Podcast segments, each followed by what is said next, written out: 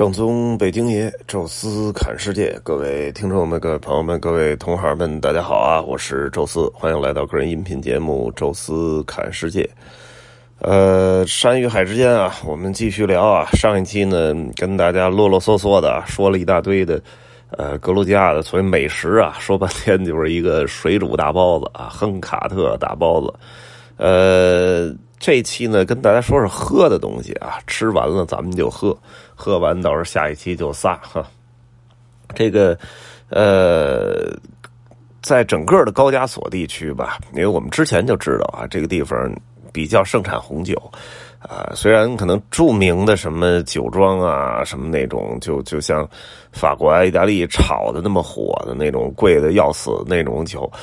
这儿是没有啊。但是这确实是一个全民都在喝葡萄酒的一个地方。啊，所以我们每到一个餐厅，尤其是西餐厅吧，呃，因为有时候中餐确实就着葡萄酒喝有点怪啊，但是只要是当地能够吃西餐的一个地儿，啊，我们都会那个随机的点两瓶啊，这个葡萄酒，然后大家来尝一尝，也有意识的错开了不同的品牌吧，让大家每一次都呃尝一尝鲜儿，看看有什么好喝的。呃，在在阿塞拜疆就是啊，亚美尼亚也是，格鲁吉亚也是，呃，尤其在阿塞拜疆啊，当第一次我们吃西餐的时候，桌上摆着这红酒的时候，我们都一愣，因为我们说你这国家不是这个就是穆斯林嘛，就是伊斯兰国家。啊，这个理论上说，就是可能像好多地儿都是，呃，机场可能有卖的，出了机场就没戏了。呃，甚至有些更保守的国家，你你这个即使不是穆斯林，你喝酒也算违法。然后找你来的都不是那个呃普通的警察，而是那种宗教警察，就是非常严格的。呃，所以呢，这个就是。呃，这个喝喝红酒是吧塞拜疆这儿，然后我看这个司机 导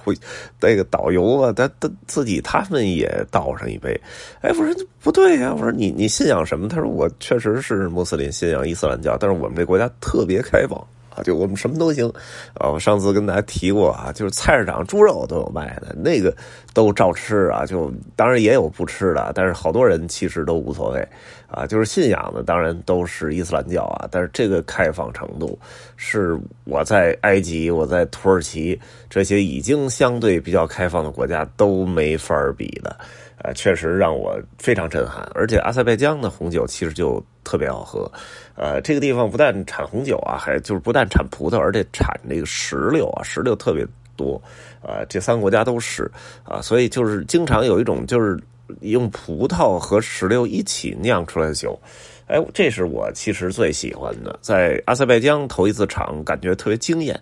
啊。然后后来陆陆续续的就到不同的地方都去尝试了一下。我是比较喜欢那种就是葡萄和石榴一起酿出来的酒，虽然价格都都挺便宜啊，然后也也也确实也不太贵，呃，但是喝起来让我感觉还挺好，呃。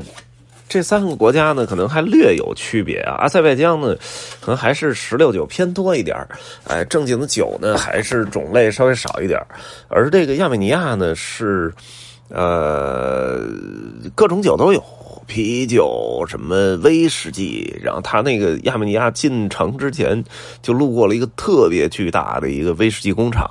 啊，然后那里面就是有当地特别著名的一个威士忌的一个品牌。然后我说：“你们喝伏特加吗？”说也喝，我们特别 特别爱喝伏特加。然后当然葡萄酒也喝。所以这些亚美尼亚人，我觉得喝酒喝的挺杂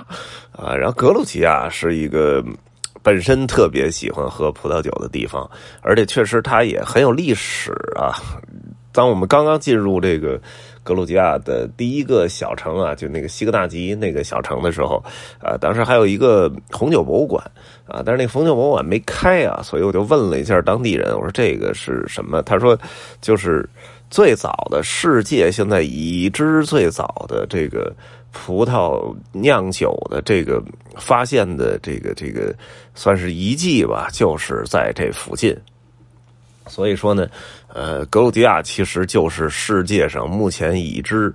最早酿酒的一个地方啊。除了找到了像酿酒剩下的那些葡萄籽、葡萄藤之外，他们还有一种这个特别的葡萄罐啊，就是一种大陶罐啊，酿酒的罐呃，这个东西呢叫做克维多里啊，克维多里啊，这么一个大概有一米高的这么一个大的陶罐啊，据说呢是当时呃把这个。葡萄酒、葡萄还有葡萄这个藤蔓什么的，全都呃给榨成汁儿，然后放这罐儿里进行发酵啊，然后这种很原始的这种混合发酵的方式吧，啊，最终酿出的葡萄酒。而这这种这个罐儿和这个这这些呃葡萄藤啊、葡萄籽儿啊这些呃遗迹在测测试之后啊，就是考古学家认为大概是八千年前啊，同志们，八千年前啊。那时候，埃及文明还没有呢啊，甚至全世界像样的文明还都没有呢，人家这儿就开始酿酒了啊，所以这这个真是没法比。我原来一直以为这个葡萄酒可能是埃及的一个原产啊，没想到这块能恨不得比埃及还能早个两千年，我觉得这这个确实是太可怕了。而且他们还有一个论点啊，就是说这个葡萄酒，咱们英语叫 wine 嘛，但是格鲁吉亚人。管这个葡萄酒啊，就用他们特别古老的高加索的一种语言，给翻译叫做呃 “Havino” Havino 这么一个词。实际上，这个 h a w a i n o 就是 G H W I N O，呃，这么一个词。呃，后来据说是就是这个罗马人打到这儿的时候，发现这儿的葡萄酒特别好。啊，然后就引进了很多，而且这块的葡萄酒呢，就叫这个名儿。它那个 G H 啊，说是拉丁语，不能发音。所以呢，人家就直接把这两个词给省掉了，所以后来就是变成了那个 why 那个词啊。当然后来还有个变化啊，但是这个词确实，呃，从看这个拼写的方式上，确实跟这个后来的这个 why 非常的接近哈。所以呢，这个地方也是第二个论据吧，证明他们这里是最早出产葡萄酒的，而且呢。在整个的这个前苏联的时代啊，就是总共因为苏联这个地区基本上俄罗斯啊、什么白俄罗斯这些地方都太冷了，还还真的不太适合种葡萄，所以呢，呃，俄罗斯两个最重要的葡萄酒的产区吧，一个是摩尔多瓦，就在乌克兰和这个罗马尼亚中间那块啊，也非常靠南那个地儿啊。要听过我很早以前的音频呢，应该还记得，就是我那时候去摩尔多瓦的时候，还专门去了一个。特别深而且特别大的一个地下酒窖，